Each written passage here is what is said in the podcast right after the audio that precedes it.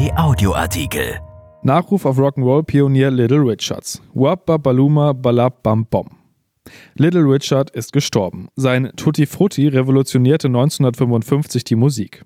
Er reicherte den Rock mit Blues und Kirchenlied an, mit Jazz und Funk und machte aus dem Rock'n'Roll das, was wir heute darunter verstehen. Von Philipp Holstein. Gleich mal drei Anekdoten vorneweg, die illustrieren, wie groß dieser Mann war. Auf die Frage, was er sich vom Leben wünsche, antwortete Bob Dylan im Jahrbuch seiner Highschool dieses. Ich möchte mich Little Richard anschließen.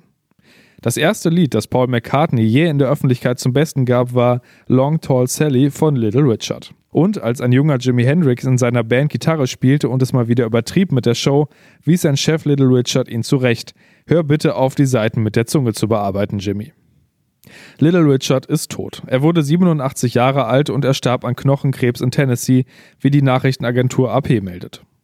Little Richard hat den Rock'n'Roll zwar nicht erfunden, denn Chuck Berry und Fats Domino waren ja bereits erfolgreich und Elvis nahm seit einem Jahr Platten auf, als Little Richard 1955 ins Studio ging und dieses eine Lied einsang. Aber dieses eine Lied veränderte das Genre und den Pop überhaupt. Es heißt Tutti Frutti und es handelt von Sex. Damals durften Lieder eigentlich nicht von Sex handeln, aber das ließ Little Richard, der als eines von zwölf Geschwistern in Georgia geboren war, nicht gelten. Er wollte frei sein, er wollte Überkommenes überwinden. Deshalb setzte er sich ans Klavier und hämmerte darauf herum, als wäre es eine Gitarre. Deshalb jodelte er und kiekste, schrie und jammerte. Er wollte sich nicht entscheiden zwischen Mann und Frau, deshalb schminkte und verkleidete er sich und topierte sein Haar. Er sagte, wenn Elvis der King ist, bin ich die Queen.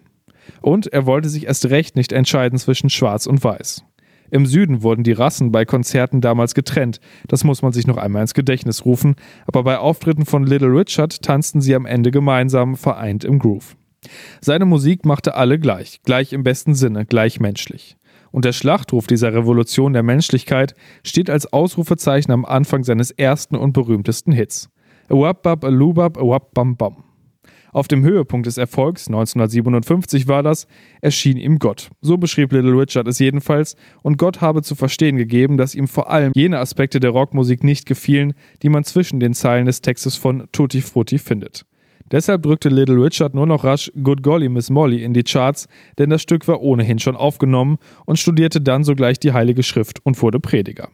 Hinzu kam auch, dass er aus dem Business ohnehin fliehen wollte. Er war niedergeschlagen, weil man ihn übers Ohr gehauen hatte. Völlig unerfahren in solchen Dingen hatte er einen Vertrag abgeschlossen, der ihm lediglich einen halben Cent pro verkaufte Platte zusicherte. Also verkaufte er nun lieber Bibeln und auch als man ihn überredete, zurückzukehren auf die Bühne, achtete Bruder Richard streng darauf, dass Gott trotz des Rock'n'Roll nicht zürnte. Auf jeden Hüftschwung ließ er fortan einen Gospel folgen und jeden Hinweis auf seine Omnisexualität und jeden Alkohol- und Kokainexzess büßte er durch Predigten. So ließ es sich leben. Er trat auf, bis er 80 war und man ihn in einem Rollstuhl auf die Bühne schieben musste. Little Richard reicherte den Rock mit Blues und Kirchenlied an, mit Jazz und Funk. Er hatte unglaublich viel Energie. Er machte aus dem Rock'n'Roll das, was wir heute darunter verstehen. Etwas Wildes, Gefährliches, Ungezügeltes. Ein Moment der Befreiung, eine Jugendbewegung. Es hätte die Beatles ohne Little Richard nicht gegeben. Das Woo in She Loves You ist ja im Grunde eine Verbeugung vor ihm. Er war eine Inspiration für James Brown, für David Bowie und vor allem für Prince. Nun ist er tot. Von Verstorbenen spricht man in der Vergangenheitsform, von diesem aber nicht. Little Richard ist Rock'n'Roll. Erschienen in der Rheinischen Post am 11. Mai 2020 und bei RP Online. RP Audioartikel. Ein Angebot von RP Plus.